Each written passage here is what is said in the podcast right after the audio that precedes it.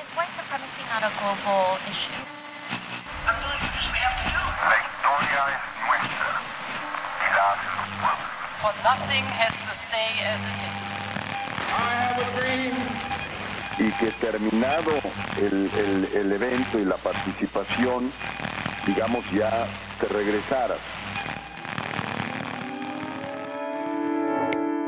Abriendo Fronteras es un espacio para abordar esos temas de los que todos queremos saber, pero no terminamos de entender. Abrir nuestra mente a una visión global, construir puentes y acortar distancias a través de un diálogo entre amigos. Abriendo fronteras, lo poco convencional de lo internacional.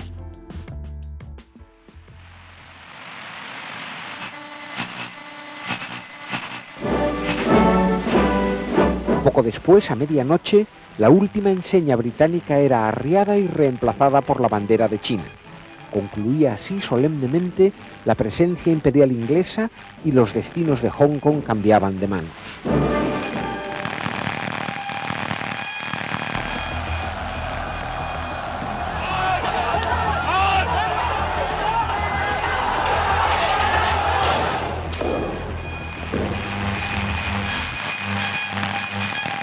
Policías antidisturbios muy equipados.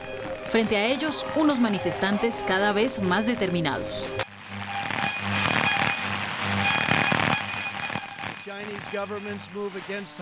Estados Unidos pondrá fin a la relación especial que mantiene con Hong Kong. Así lo afirmó el viernes el presidente Donald Trump en medio de una limitada declaración desde la Casa Blanca.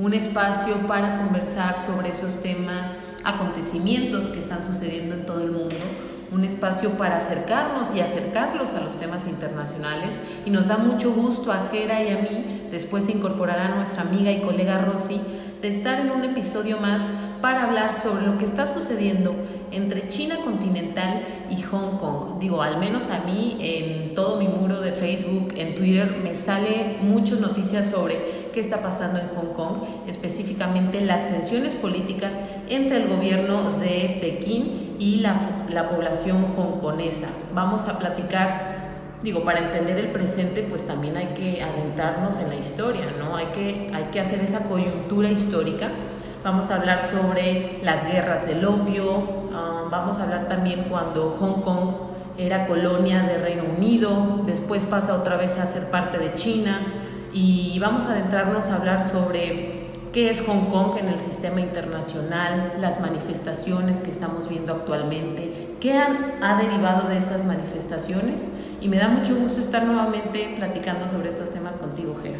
¿Qué tal, Eka? Saludar a, to- a todas y a todos los que nos siguen por la plataforma del podcast, Spotify y todas las plataformas digitales. Primeramente, me gustaría agradecer a la gente que se dio el tiempo de escuchar el primer episodio. Realmente hemos tenido una respuesta aún mejor de lo que esperábamos y bueno, esperamos que se mantengan con nosotros en los siguientes episodios. Hoy realmente es un temazo, eh, como, como decía un maestro de la licenciatura, es todo un tema eh, y yo eh, abonaría a tu comentario que la historia crea paradigmas, ¿no? No podemos entender lo que hoy está pasando en Hong Kong, no podemos entender la injerencia del gobierno de, de Pekín en el puerto sin antes ver todo el, todo el recorrido histórico que hay entre, en- entre, entre ambos gobiernos, ¿no? No podemos decir entre ambos territorios, mucho menos entre ambos países, sino eh, eh, entre ambas visiones del mundo. Y antes de que pasemos al primer punto de este, de este ejercicio de retrospectiva, a mí me gustaría decir que esta es la historia de una relación áspera entre dos viejos conocidos que tienen una cosmovisión muy diferente de lo que es el mundo y de cómo llevar a, de cómo llevar a cabo un proyecto de Estado, un proyecto político y también de cómo, de cómo concebir la estructura política, social y económica de un territorio. Sí, inclusive, y lo vamos a ver más adelante, muchos de los hongkoneses, aun cuando Hong Kong forma parte de China, los hongkoneses no se sienten pertenecientes, no se identifican con la visión de China. Y pues para entrar ahora sí al tema, Empezamos con la primera guerra del opio entre 1839 y 1842. ¿Qué pasó ahí, Gerardo? Sí, la primera, porque hay que mencionar que hubo dos guerras del opio, la primera entre el 39 y el 42, una guerra de tres años, en la cual, bueno, hay que dar un contexto, ¿no? En aquel entonces el imperio chino era un imperio predominantemente aislacionista, pero ya se abría un poco al comercio. Uno de sus grandes socios era la corona británica, que importaba distintos bienes, entre ellos uno de los más importantes, el té. No podemos concebir a los británicos sin el té, pero en esta relación parecía que los chinos no tenían tanta, tanto interés en, hacer esta misma dinámica de, importación, no estaban interesados en lo que los británicos les pudieran ofrecer, entonces esto representaba para la corona británica un gran déficit. Entonces piensan en la isla, piensan en Europa, ¿qué podemos hacer para ajustar la balanza comercial? Y es cuando, cuando la reina lanza una idea, hay que empezar a comerciar opio en el territorio chino, ¿no? El, el opio es, es, es una, una, droga que, que, es muy potente, que crea muchos adictos. Y entonces desde, desde la India, que en ese entonces ya era una colonia británica, empiezan a, enviar opio, opio, opio al territorio chino y conforme van pasando los meses, conforme van pasando los años, gran parte de la población china se convierte en adicta al opio y bueno, cuando, cuando de esto se entera la dinastía Qin, pues no les hizo mucha gracia. Exacto, claro que esto no le gustó para nada a China de hecho, en este conflicto que justamente se desata a raíz de eh, la introducción del opio en China, pues los británicos utilizaron una estrategia, y me parece muy interesante que en esos años se utilizaba bastante, la llamada diplomacia de las cañoneras. ¿En qué consiste esta estrategia? Bueno, en presionar a un país menos desarrollado o menos poderoso a aceptar un trato injusto, favorable para el país que está presionando. Entonces, en este caso, China pues se rehusaba a ese trato que primero por la vía diplomática trataba de entrar Reino Unido, se negaron. Ah, bueno, entonces mandaron barcos cañoneros pues para atacar y ahí es cuando se da eh, esta guerra del opio. Ahora, ¿en qué finaliza? Se firma el tratado de Nanking, el emperador chino, así es, se formaliza en, en, el 42, en 1842, y bueno, ¿qué deriva de este tratado? Se obliga a China a abrirse al comercio con Reino Unido, el del opio incluido, claro, y con este tratado se formaliza a Hong Kong como colonia de Reino Unido hasta 1997. Entonces, si estamos hablando que se formaliza en 1842 este tratado, pues Hong Kong fue colonia de eh, Reino Unido por más de 150 años. Sí, y, y también hay que decir rápidamente, eh, habíamos mencionado que hubo dos guerras del opio. La primera termina en el 42, en la segunda parte del siglo XIX se da, se da otra entre el 56 y, y el 60, en, en, los años de 1800. En la segunda ya no solamente tiene injerencia la, la, corona británica, ingresan más potencias europeas y esto da paso a, a una serie de tratados desiguales, así se le conoce. Estos tratados desiguales conllevan a que hoy tengamos eh, el territorio que conocemos con, con, Hong Kong, ¿no? porque en la Primera Guerra se cede el puerto, pero en la Segunda Guerra del Opio también se le agregan los, los nuevos territorios, que se le llaman, y también la parte de Kowloon. Entonces también en esa Segunda Guerra del Opio se obliga al imperio chino, que en ese entonces era regido por la dinastía Qin, a, a, a que los chinos empiecen a abrir los puertos. Se les obliga, también se los obliga a que acepten este tráfico de opio, y también esto, esto representa una gallina de los huevos de oro, porque no solamente la corona británica se benefició de, abrir los puertos, se benefició de, llevarse a Hong Kong, porque también empezaron a entrar otras potencias europeas que empezaron a comerciar sin tener que estar pagando ningún tipo de tributo al imperio chino. A raíz de estos tratados, el tratado de Nanking y el de la Segunda Guerra del Opio, pues eh, Reino Unido controló las tres regiones principales de la isla, la isla de Hong Kong, la península de Kowloon y los nuevos territorios. Ya para 1898 ya se debatía qué iba a pasar con, con Gran Bretaña, con Hong Kong, con los nuevos territorios. Y, y bueno, entonces a partir de 1984 ya se empiezan a dar también conversaciones cuando Margaret Thatcher estaba en el poder en Reino Unido y con Zhao Ziyang, primer ministro chino, para firmar la declaración conjunta sino-británica en la que acordaban que China daría cierta autonomía política y social mediante esta política un país, dos sistemas durante 50 años. La región fue entregada a Pekín en 1997, entonces para 2047 podríamos esperar la batalla política uh, aún más tensa cuando, eh, bueno, ya hablaremos más adelante de las reflexiones, pero para 2047 ya eh, podría terminar este un país, dos sistemas. Sí, mira, mencionabas a Margaret Thatcher, por ahí de los 80, ya hablando del siglo XX, se, se, empieza a juntar cuando faltaba un poco más de 10 años para que terminara el plazo en el cual se supone que la corona británica tenía que regresarle Hong Kong ahora a la República Popular de China. Empieza eh, eh, estos diálogos ¿no? con, con, los líderes chinos. Los británicos se habla de que querían eh, prolongar el, el el tiempo en el cual se iban a quedar Hong Kong, pero claramente la República Popular de China ya no era el, mismo imperio chino que, que había sufrido de, de, la injerencia de potencias europeas en el siglo XIX. Ya era una República Popular China que se estaba manifestando como una economía en desarrollo, que estaba ganando preeminencia en el escenario internacional, y ellos ya tenían un proyecto para Hong Kong. Entonces llega, llega el 97, la fecha pactada, y ahí se acuerda porque un reino, una, un, eh, los británicos resignados a que no se van a poder quedar con él, pues ¿qué les quedaba a ellos y al mundo occidental? Pues dejar a Hong Kong como estaba, ¿no? Seguir manteniendo Hong Kong como este gran epicentro financiero, este gran epicentro comercial. Y le dijeron a los chinos, ok, vamos a cumplir, te lo vamos a regresar, pero por lo menos por 50 años tiene que quedar Hong Kong con este, con este modelo este, abierto al comercio, con este modelo neoliberal y por 50 años tú no le puedes mover a nada. Se tiene que quedar Hong Kong como, como está. Ya después tú sabrás qué vas a hacer con él, ¿no? Pero ingresa Hong Kong nuevamente a la esfera china con, con este estatus de región administrativa especial, especial de China. En resumen, en estos antecedentes, pues podemos decirles que por más de 150 años Hong Kong fue colonia del Reino Unido. En 1997 se entrega a Pekín, pero como una región administrativa especial de China.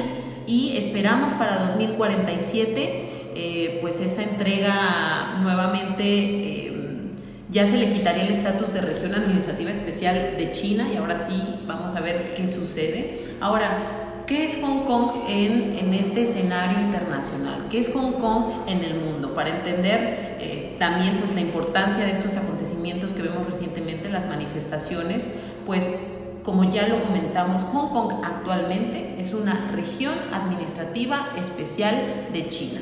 Con es su propia constitución. Sí, sí, sí, sí.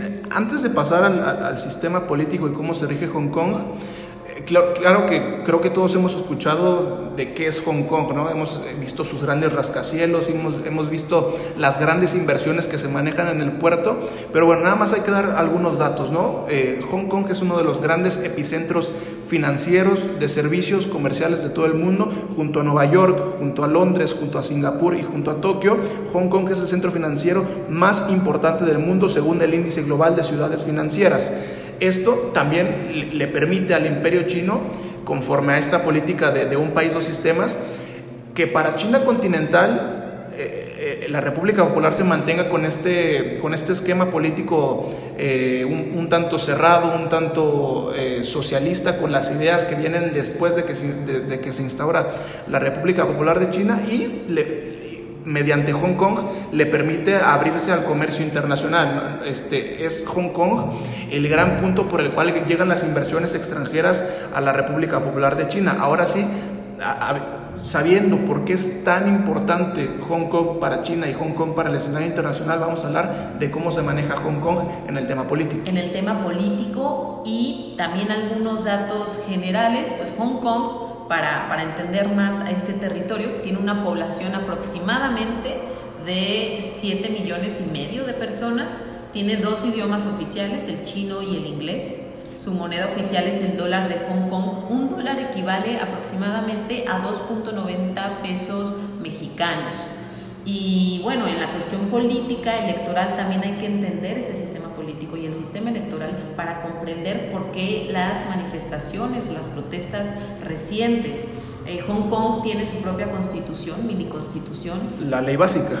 La ley básica, múltiples partidos políticos.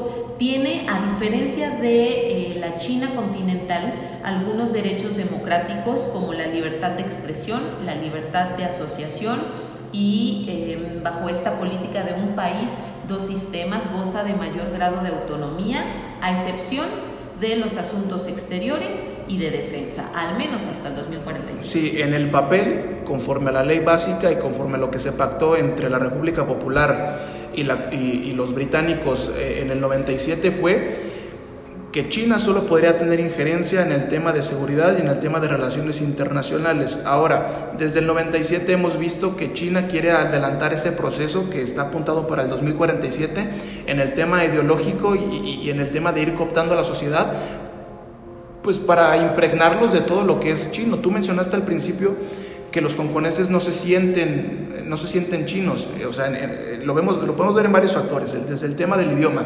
Ellos hablan cantonés, los, chinos continentales hablan un chino simplificado. Muchos de los hongkoneses incluso se sienten británicos. Hay unos que se sienten europeos porque sus, padres, sus abuelos contaban con pasaporte británico, muchos han estudiado fuera de Hong Kong, han, estudiado en, en, Inglaterra, en Europa.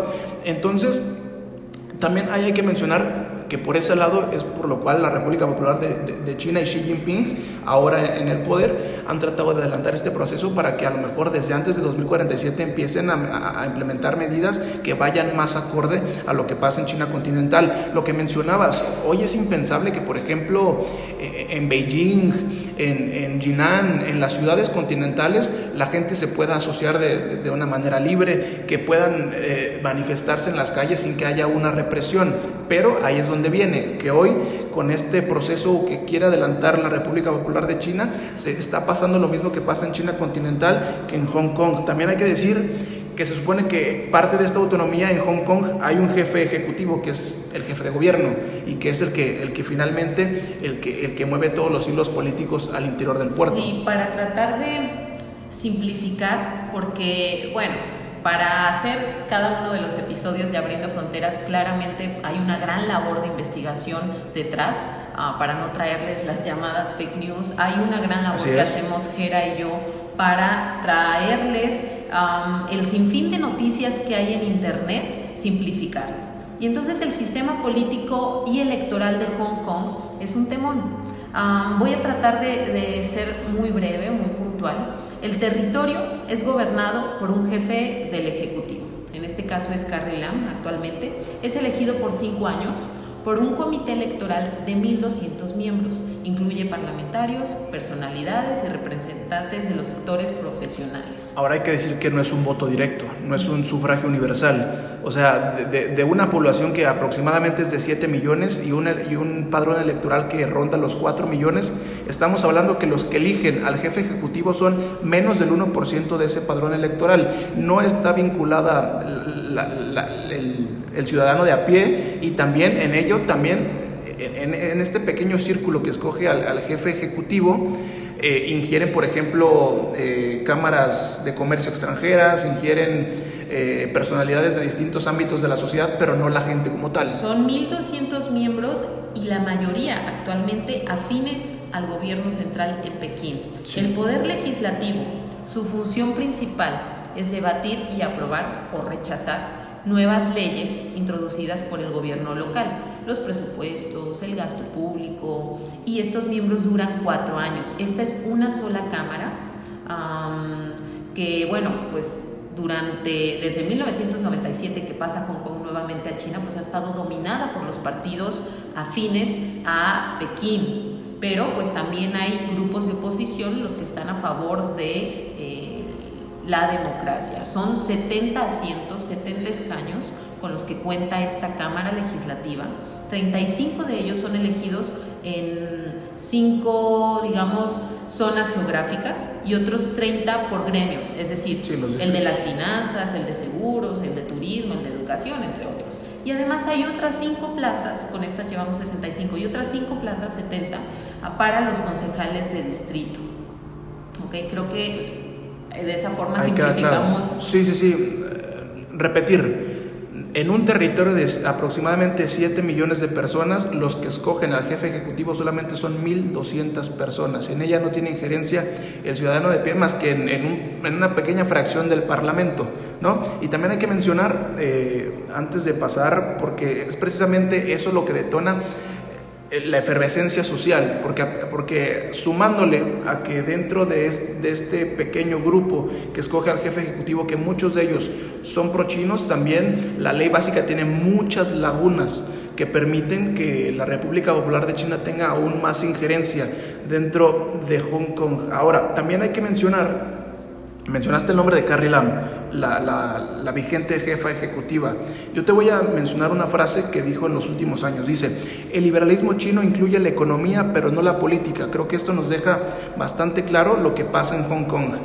Podemos ser flexibles en el doble modelo económico, en el modelo que, en el puerto hay un liberalismo comercial, económico, que en China a lo mejor no, pero en el tema político no vamos a cambiar nada. En el tema político en Hong Kong se va a hacer lo mismo que pasa en la China continental. Y es que China no quiere perder el control, quiere que se le suelten las riendas y que se le vaya de control lo que está pasando em, políticamente, socialmente en Hong Kong. ¿Por qué les dimos todo este panorama previo? Porque ahora sí eh, vamos a entrar a estas tensiones políticas, estas manifestaciones, protestas a raíz de precisamente algunas polémicas leyes que hace el gobierno central eh, de Pekín para controlar a la población y bueno, que se vienen arrastrando sí desde 2002, 2003, pero consideramos importantes sobre todo tres de ellas. En el 2014, vamos a hablar de lo que pasó en 2014, en 2019 y más reciente en 2020.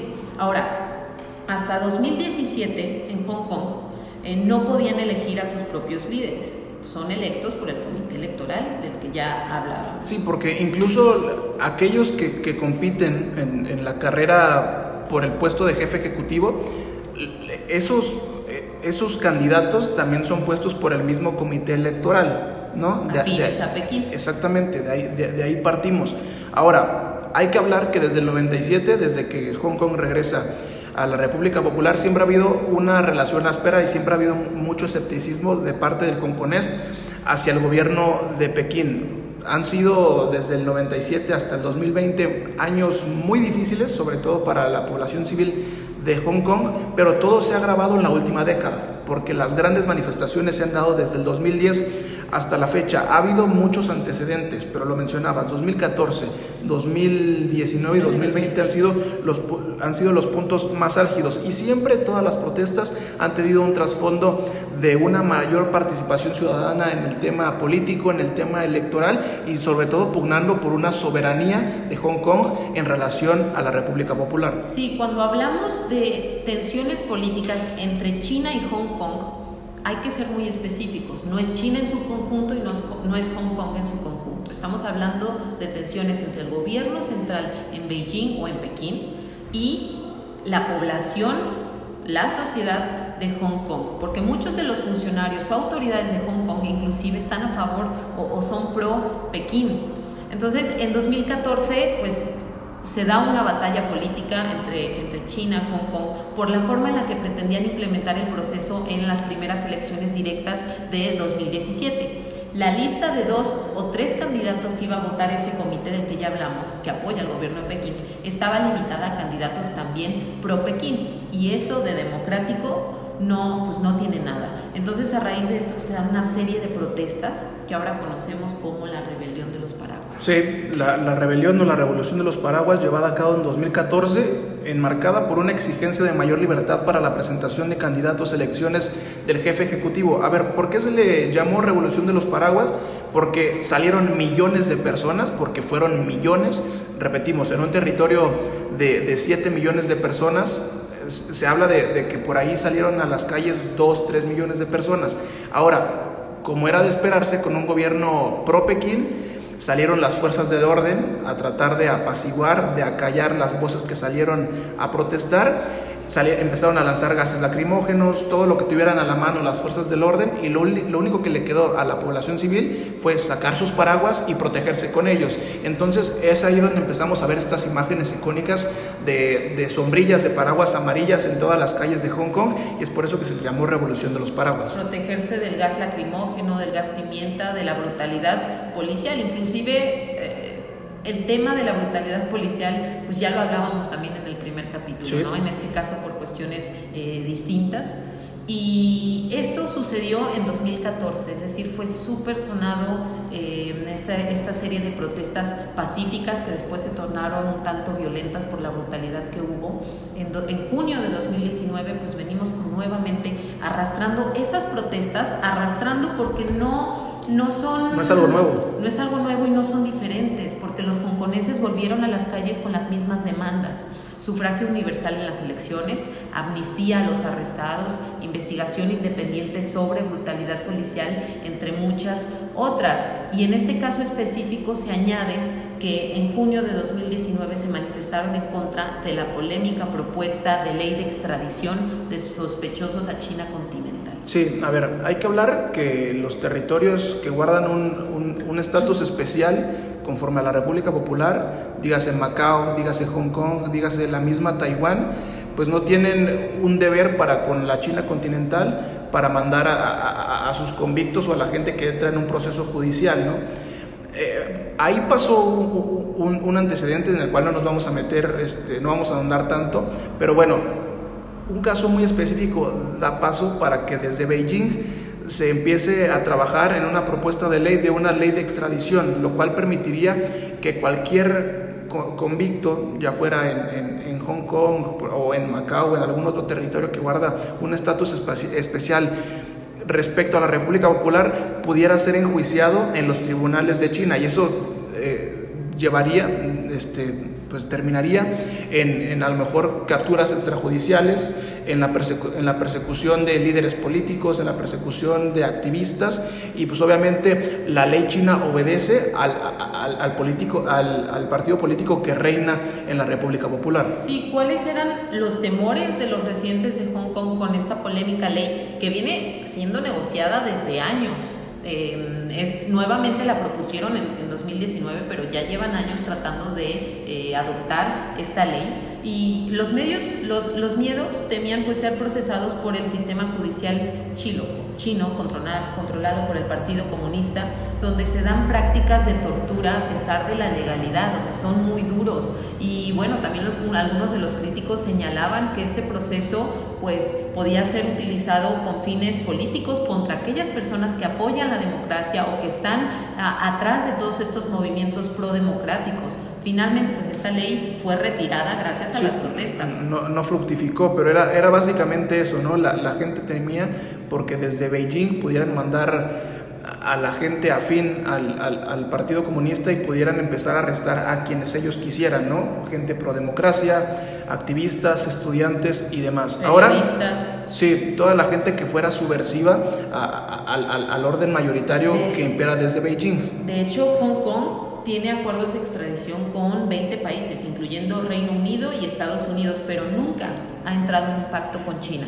Y porque a final de cuentas son procesos judiciales los que se llevan en China continental que no son claros. Los procesos judiciales realmente no existen. La, ley la dictamina los partidarios del Partido Comunista, ¿no? Como tal. Ahora, hay que movernos unos meses, porque ni siquiera pasó el año, hay que movernos unos meses y llegamos al presente 2020.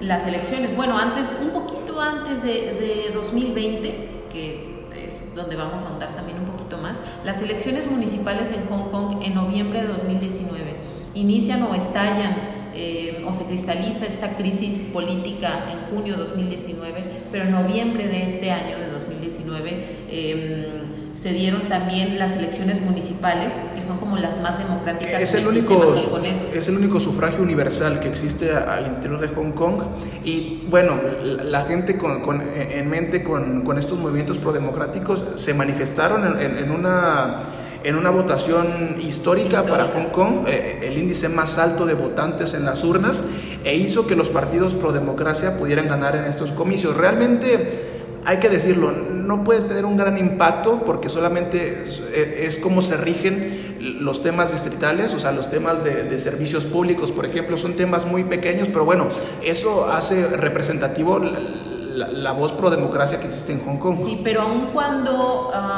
el puesto de concejal en estas elecciones municipales arrasaron, arrasaron los partidos prodemocráticos. De hecho, de los 18 distritos en los que se divide Hong Kong, ellos ganaron eh, todos, todos. no es que la mayoría. Entonces, eh, el puesto de concejal quizá tiene una escasa relevancia política, pero el hecho de que haya una mayoría de demócratas es relevante porque pueden tener una mayor representación en el comité de los 1.200 miembros que elegirán próximamente al nuevo jefe ejecutivo. Sí, incluso algunos de ellos van, van al Parlamento. Ahí reside como la, la importancia de, de, esta, de estas elecciones locales, vamos a llamarle, ¿no? Bueno, ahora sí podemos avanzar algunos meses, llegamos al 2020, antes de que llegara la pandemia, bueno, la pandemia ya existía en Asia, ¿no? Pero antes de que se convirtiera en un problema sanitario mundial, llega y estalla nuevamente la efervescencia social en Hong Kong. 2020 ya, tu, ya, pasamos por 2014, 2019, ahora llegamos al 2020 y ahora por qué es. Y ahora por una ley aún más polémica, la ley de seguridad nacional, promulgada por el jefe de gobierno de China, el líder Xi Jinping, en el que básicamente se contemplan castigos para los delitos de secesión, subversión, terrorismo e injerencia extranjera o confabulación con fuerzas extranjeras, actos de traición, y muchos ven claramente esto como una forma de Pekín de acallar a los opositores o a los críticos de esta región. Estamos hablando que el máximo castigo es cadena perpetua. Sí, y que también esta nueva ley de seguridad nacional permitiría a las agencias de seguridad, de, seguridad del Estado chino, a la República Popular, operar en la ciudad, ¿no? una potestad de manejar el sistema judicial, intrusión de la, de la policía secreta, extradiciones, o sea, es ahora sí configurar todo por lo que se ha peleado en el pasado, configurarlo en, una misma, en, una, en un mismo proyecto de ley, el cual sí ha avanzado. A, a, a, diferencia de lo que pasó en 2014, en 2019, este, este, ya, fue, ya fue aprobada y ni siquiera fue aprobado en Hong Kong, fue aprobado en Beijing. Y esto es arrancarle de tajo las libertades, las pocas libertades que ya tenía, que les, que les quedaba, exacto. Entonces imagina entonces las ambigüedades o recovecos que pueda haber, que los grupos que se han manifestado desde hace años contra estas políticas surgidas desde Pekín, o sea, estas personas que están en contra de leyes como estas, pues pueden ser eh, acusados de subversión, de terrorismo, de confabulación, de lo que se le pueda ocurrir al gobierno central. Por eso tantas personas han salido a las calles, por ese fuerte golpe que se le está dando a la libertad. Sí, esto prácticamente ha representado que la gente, que el ciudadano de Hong Kong e incluso la sociedad internacional se atreva a decir que es el fin de la democracia y el fin de la soberanía para Hong Kong. Ahora, también hay que decir que toda esta efervescencia social que se viene arrastrando, sí desde el 97, pero que se ha agravado en la última década, eh, es, se ha percibido como la peor crisis social que, que compete a la República Popular desde la matanza de Tiananmen. Que, sí, bueno, ahorita vamos a, a, abordar un poco sobre la matanza de Tiananmen, donde participaron millones de personas. Fue una masacre terrible que de hecho el gobierno de China busca ocultar y, y esa memoria histórica ocultará, ocultarla y enterrarla. Esa plaza que, que, que, para los que nos escuchan, que ya han tenido la oportunidad de visitar China, esa plaza que todo turista visita y que se toma la fotito y demás, es, en esa plaza hubo una gran masacre a, a finales de, de, del siglo anterior y ese fue, y ese fue quizá tomado por algunos especialistas y algunos estudiosos del tema como la, la última gran crisis social para la República Popular antes de que llegara Hong Kong. Sí, y ahora, bueno, 2019 eh, cristaliza ¿no? estas batallas políticas. Um, al final, con esta polémica ley de seguridad, pues se busca impedir que se repitan las protestas masivas um, de 2019, las del 2014 y también anteriormente 2002, 2003, eh, protestas que solo se detuvieron por la alerta sanitaria por la pandemia y que aún continúan. Y que si estamos hablando de la alerta sanitaria, también eso lo utilizó a favor el gobierno centralista chino porque aprobaron esta, esta legislación cuando los países, cuando la comunidad internacional estaba ocupada en otras cosas, cuando, cuando por ejemplo eh, Estados Unidos, que es el gran contrapeso de la República Popular, por ejemplo, está, está y sigue muy ocupado en el tema sanitario, cuando a lo mejor los países desde Europa, desde la Unión Europea, desde Norteamérica, desde Estados Unidos, no pueden hacer tanto para apoyar a la gente en Hong Kong. Se aprovecharon de eso, se aprovecharon de que también la gente de alguna manera no podía salir a las calles porque estaba prohibido por por, el tema de la distancia social, por la pandemia, por, por, evitar más contagios, que salieran a las calles. De, también de ahí se agarraron, de ahí se agarró el gobierno de Xi Jinping para aprobar esta legislación. Y antes de pasar al siguiente tema, nada más me, me, gustaría nombrar también un par de antecedentes antes de estas tres grandes manifestaciones que mencionamos. En el 2003 hubo un primer intento de esta ley de seguridad nacional no fructificó, no llegó a más y después en 2012 también se dieron protestas estudiantiles en contra de un programa educativo que resaltaba el comunismo como columna del Estado. ahí nuevamente vemos cómo la República Popular de China, ahora a cargo de Xi Jinping, ha tratado de adelantar este proceso eh, tratando de ideologizar a la gente en Hong Kong. Claro, estos son pues golpes muy fuertes entre Pekín y la población de Hong Kong porque claramente los, los hongkoneses no van a cambiar su mentalidad, los hongkoneses van a seguir saliendo a las calles eh, por sus demandas y bueno, Pekín es cada vez más duro y Pekín no va a ceder el control. Pekín no va a dejar que se le salga de las manos esto. De hecho, eh, en estas manifestaciones, pues 7.000 manifestantes han sido detenidos. Eh, las policías antidisturbios pues, han lanzado gas lacrimógeno, gas pimienta, cañones de agua para dispersar a las personas. Y bueno, como réplica, algunos manifestantes lanzan proyectiles contra los policías, levantan barricadas y, entonces esas manifestaciones que inician de manera pacífica, pues se van tornando eh, violentas. Violentas, sí. Y también hay que decir que esto no, no solamente tendrá... Eh, consecuencias al interior de Hong Kong, también será un antecedente importante de cara a, otros dos grandes temas para la República Popular como lo son Taiwán y Macao, ¿no?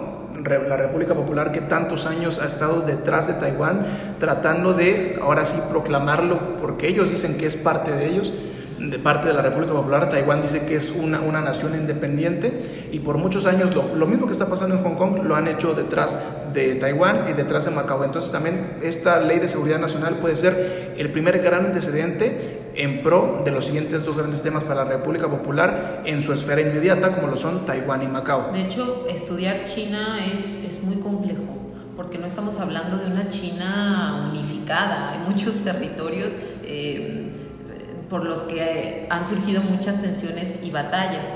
Y bueno, pues retomando un poco en el tema de... Eh, Hong Kong. Lo más reciente, pues han sido eh, en este mes de julio, me parece que el 11 de julio, los partidos pro democracia organizaron una votación no oficial para escoger a los candidatos que se presentarán en las elecciones del Consejo Legislativo, el Parlamento, en septiembre. Esto a pesar de las advertencias gubernamentales de que pueden ir en contra de la nueva ley de seguridad impuesta por China. Sí, y ahora también, ¿te parece si hablamos de, los ecos que ha tenido en la comunidad internacional? Creo que hay dos frentes especialmente importantes en relación a este tema. Estados Unidos, sabemos el conflicto casado que ya hay entre Estados Unidos y la República Popular de China, algunos lo nombran como la nueva Guerra Fría, no lo sé, pero bueno, sabemos el conflicto casado que hay entre, entre Estados Unidos y la República Popular y también lo que ha dicho, eh, lo que se ha dicho desde Londres, tomando en cuenta que ellos eran los anteriores administradores. A ver, empecemos con Norteamérica, con Estados Unidos. Hay que mencionar que tenemos claro que Hong Kong es la puerta de los chinos para el comercio internacional. Y como tal, Hong Kong no solamente es importante para la República Popular, es importante, es trascendental para todo el organigrama del comercio internacional, por lo cual Hong Kong cuenta con varias prebendas en relación al comercio con Estados Unidos, lo cual lo exime de aranceles y de otros puntos importantes en relación al comercio. Entonces, en este tenor, todos los años el, el, secretario, el, secretario de Estado de los Estados Unidos, en este caso Mike Pompeo, tendría que ir al Congreso de los Estados Unidos y verificar que Hong Kong tuviera la autonomía suficiente para seguir haciendo negocios con ellos desde los Estados Unidos. Ahora que se, que se oficializa la ley de seguridad nacional, Mike Pompeo fue al Congreso y dijo, ¿saben qué? Hong Kong ya no es lo suficientemente autónomo en relación a la República Popular de China. Entonces, días después, sale Donald Trump a decir, pues con la pena, pero vamos a quitarle las prebendas a los hongkoneses. Sí, en el caso de eh, Estados Unidos, el 14 de julio el presidente eh, de este país anunció el fin del trato económico y comercial preferencial que su país tenía con Hong Kong. ¿Esto qué significa? Que lo van a tratar igual que China continental, incluida la imposición de aranceles. El secretario de Estado Mike Pompeo dijo que Estados Unidos dejaría de exportar equipos de defensa a Hong Kong el secretario de Comercio de Estados Unidos informó que suspendieron las regulaciones que permitían a Hong Kong importar tecnología de Estados Unidos. La Comisión Federal de Comunicaciones designó a las compañías chinas Huawei y ZTE como amenazas de la seguridad nacional y entonces eso nos muestra que se están tensando los lazos entre Pekín y Occidente porque sí, como tú bien lo dices, es Estados Unidos, es Londres, pero también ha habido reacciones de la Unión Europea, de Australia. De hecho, Australia pues decidió suspender el acuerdo de extradición que tenía con Hong Kong. Ya lo mencionabas en un, eh, mencionábamos en un principio que Hong Kong tiene algunos acuerdos bilaterales con otros países en el tema de extradición y Australia decidió extender por cinco años las visas para que los aproximadamente son 10.000 ciudadanos de Hong Kong en Australia pues puedan permanecer en el país. ¿Qué pasó con Londres? Sí, sí, nada más para, para terminar de redondear lo de Estados Unidos, algunos dicen que esta, por, esta postura no es buena porque de alguna manera legitima lo que está haciendo la República Popular y que a lo mejor también Estados Unidos deja a la deriva a la población en Hong Kong. Hay otros que dicen que es una postura correcta porque eso va a obligar a China a que recule en esta medida porque ellos necesitan de Hong Kong para el tema del comercio internacional. Ahora, desde Londres, desde, desde Reino Unido, a ver, Reino Unido era el anterior administrador de este territorio y como tal, desde antes de 1997, muchos, prácticamente toda la gente que nació ahí desde antes de 1997 contaba con un pasaporte especial, lo cual les permitía tener eh, varias prebendas como si fueran ciudadanos eh, británicos. Ahora que ha pasado esto, pues desde Londres dijeron, pues saben qué, vamos a darle aún más puntos a favor a los hongkoneses que nacieron antes del 97 como tal, darles permisos de trabajo en, el Reino Unido o incluso hasta darles la ciudadanía, porque estos pasaportes especiales sí los, les permitían el libre tránsito, les permitían trabajar, pero no les daban la ciudadanía. Ahora se está tomando en cuenta que a lo mejor se les pudiera dar eh, la carta para vivir ahí, conforme a lo que ha pasado ahora con la Ley de Seguridad Nacional. Y además de estos cambios que se están dando, eh, vemos también cambios en cuestión deportiva, en la cuestión de las empresas tecnológicas, por ejemplo, las multinacionales, eh, en el caso de Facebook, que pues, es dueño de WhatsApp, Twitter, Google, anunciaron que pues dejarían de colaborar con la policía de Hong Kong en la entrega de datos de los usuarios como respuesta a esta polémica ley de seguridad nacional. Y vemos desde 2019 choques que han impactado en las empresas tecnológicas, por ejemplo, Apple no sé si por presiones o por la conveniencia de mercado, retiró en octubre del año pasado una aplicación de geolocalización de su tienda App Store que eh, utilizaban los, los, manifestantes para coordinarse. De hecho, estos movimientos pues han sido impulsados desde las redes sociales y ya hemos visto los efectos. De hecho, eh, hay una aplicación de noticias que se llama Quartz, que también fue retirada de la App Store y sus accesos al sitio web fueron bloqueados por China continental. Sí, ahora también en, otro sector que atañe a la sociedad, porque en Abriendo Fronteras nos gusta atar todos los cabos, nos gusta hablar de todas las repercusiones que tienen ciertos conflictos internacionales. En 2019, a, cuatro meses de que acabara el, último año, como, como, cada año, la NBA realiza partidos amistosos, la, liga de baloncesto más importante en todo el mundo realiza partidos eh, amistosos, partidos internacionales para el mercado asiático, específicamente para China. Y antes de que se llevaran a cabo estos partidos, el gerente general de los Rockets de Houston, que también hay que mencionar que los Rockets de Houston significan mucho para la población china, porque ahí jugó Yao Ming, el, basquetbolista más importante de, de, toda la historia de la República Popular de China. Bueno, el gerente general de los Rockets de Houston se, atrevo, se atrevió a tuitear que apoyaran a Hong Kong, que apoyaran la democracia. Obviamente esto no le hizo nada de gracia al gobierno central de Pekín y entonces de ahí vino una censura para la NBA, lo cual le pega totalmente a la liga más importante de básquetbol, porque después de los Estados Unidos es el mercado más importante. En, en un país tan poblado como lo es la República Popular se habla de que por lo menos 500 millones de personas ven y siguen los partidos de la NBA y entonces esto ha significado un, golpe brutal para la NBA. Les han cancelado partidos, les han cancelado transmisiones, les han cancelado contratos, les han cancelado ventas. Entonces esa también es la otra cara del conflicto que hay entre China y Hong Kong y ahora la inversión de otros actores internacionales. Y esto viene a demostrar cómo un conflicto político permea en distintas esferas cultural, social, en lo deportivo, en, en distintas esferas. Y bueno, también ha llegado hasta, hasta los videojuegos. De hecho, en un videojuego expulsaron a un jugador profesional por apoyar las protestas dentro de este juego. Este jugador recibió una suspensión de un año para cualquier competencia oficial y sabemos que en estas competencias ganan mucho dinero los que saben eh, Los jugar, gamers. los gamers, exacto. Y por el lado de las redes sociales, Twitter ha eliminado cuentas eh, originarias de China por sembrar esa discordia con Hong Kong. YouTube ha eliminado canales, pero también lo vemos en las marcas de ropa. Un, caso muy sonado eh, en marcas de ropa, pues que han tenido que disculparse por, por ejemplo, eh, sacar una camiseta con un mapa de China que no consideraba a Taiwán. Entonces, uy, se generó toda una polémica y bueno, pues han sido eh, muchas cosas, muchas reacciones que han derivado de eh, estas polémicas leyes, pero pues, por ejemplo, a mí me queda como, como reflexión. Ya pasando a las reflexiones. Ya pasando a las reflexiones, pues que las protestas públicas juegan un papel muy importante en las diversas sociedades, pero en este caso eh, las protestas públicas son parte de la esencia de Hong Kong. O sea, es parte desde que fue colonia eh, británica hasta que pasa otra vez a manos de, de China, es como un mecanismo de, de, sacar las garras por lo que son y por lo que quieren y, y, por cómo se han construido y cómo se ha construido su identidad. De hecho, pues eh, con todo lo que al menos yo he leído, eh, son más las personas que quieren democracia. Otro porcentaje, por ejemplo, los líderes de negocios no quieren participar en las manifestaciones porque pues eso puede llevar a afectar la economía y desde el principio hablamos que Hong Kong es muy importante eh, en este sector y bueno, otros más, sobre todo los, las autoridades y los funcionarios son pro Pekín, pero en general son muchos. Eh, sobre todo estudiantes y académicos que están a favor de los movimientos de democracia. Sí, mira, yo haría como reflexión lo siguiente, el siguiente statement.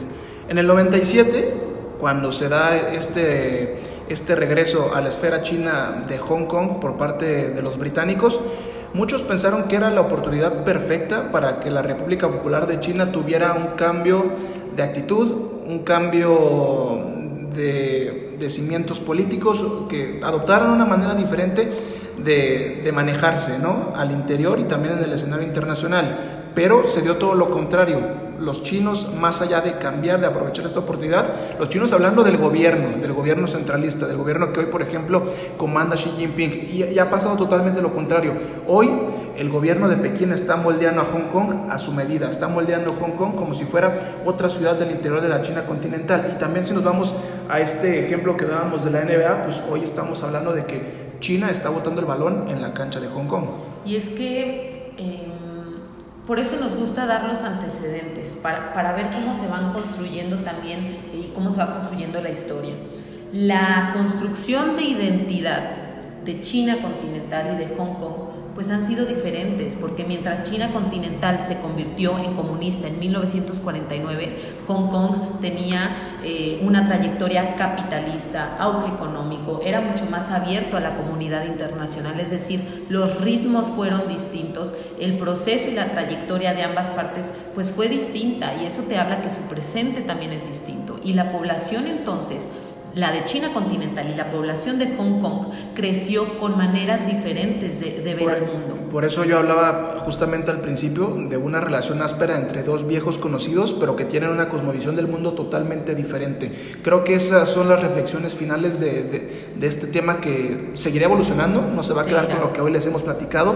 Habrá que ver qué es lo que pasa en el resto del 2020 y ya también cómo se adoptará ya en, en el tema civil esta nueva legislación de, de, la Ley de Seguridad Nacional. Simplemente hay que mencionar los MOST. Así es, y tenemos como el día de hoy una recomendación para todas y para todos ustedes, un documental, eh, Hong Kong, Arte y Libertad, lo pueden encontrar en YouTube, del medio DW. Um, en Hong Kong, pues cientos de miles protestan contra esta violencia policial y la influencia de Pekín y los artistas hongkoneses se, se, implican o están inmersos desde primera línea en estas manifestaciones. Ya lo saben, Hong Kong, arte y libertad.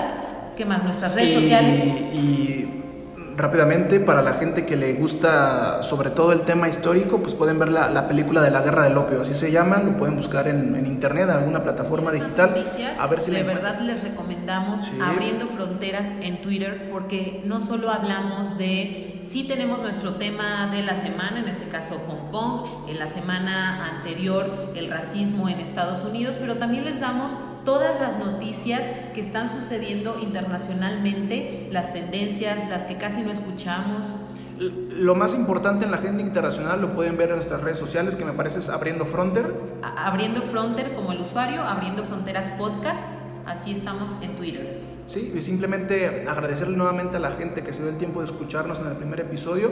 Escuchen este que la verdad es un gran tema, es un tema importante, será uno de los temas más importantes de la agenda internacional, no este año, los que siguen, porque como lo mencionaste tú, hoy China con este poder económico, político, militar, es la segunda potencia más grande del escenario internacional y tiene distintos frentes. Tiene Hong Kong, tiene Taiwán, tiene Macao, tiene el Mar del Sur, tiene la guerra con Estados Unidos. China hoy está acaparando todas las agendas. Y de verdad que aquí encuentran la información mucho más eh, cercana, mucho más amigable, eh, porque como lo mencionábamos, hay una gran labor de investigación detrás. Entonces, en este episodio, en estos programas, nosotros se los damos en una hora aproximadamente, resumido, para que lo tengan fresco y al día. Sí, como, como mamá pájaro a, a los pollitos, masticadito y a la boca.